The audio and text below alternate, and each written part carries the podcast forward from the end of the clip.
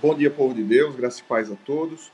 O evangelho que nós acolhemos nessa segunda-feira, dia 6 de fevereiro de 2023, é o evangelho segundo Lucas, capítulo 10, versículos de 1 a 9, que diz: Depois disto, o Senhor designou outros setenta e os enviou de dois em dois para que o precedessem em cada cidade e lugar aonde ele estava para ir.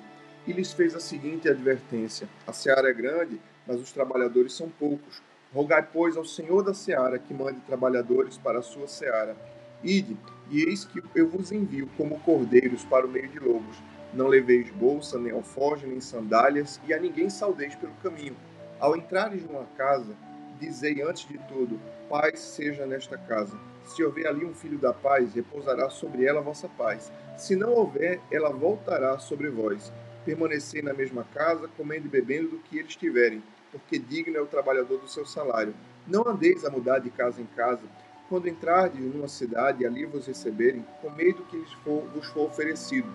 Curai os enfermos, que nela houver, e anunciai-lhes, a vós outros está próximo o reino de Deus. O Evangelho do Senhor, louvado seja o Cristo, que as palavras do Santo Evangelho perdoem nossos pecados e nos conduzam à vida eterna. Hoje meditamos o Evangelho do envio dos 70. E aqui podemos é, guardar preciosas lições desse evangelho. A primeira delas é que Deus, podendo fazer tudo sozinho, nos escolhe. Deus escolhe depender de nós para anunciar o seu reino.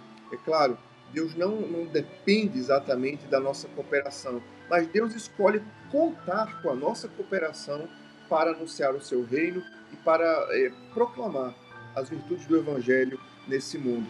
Portanto, a, a nossa missão é anunciar o reino de Deus. Jesus Cristo mandou avisar que o reino está próximo e todos precisam saber.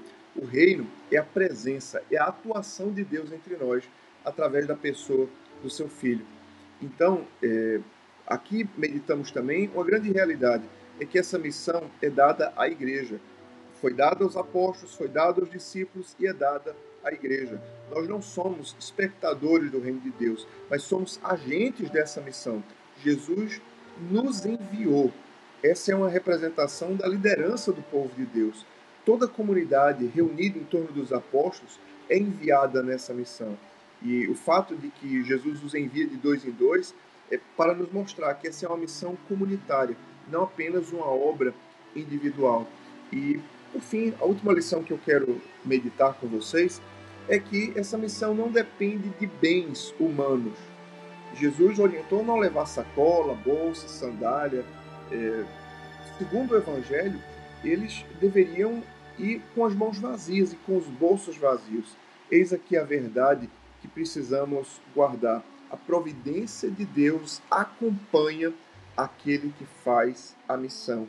Portanto, confiemos na providência de Deus, façamos a missão que Deus nos confiou, confiando que o Senhor ele se responsabiliza por todos aqueles que envia.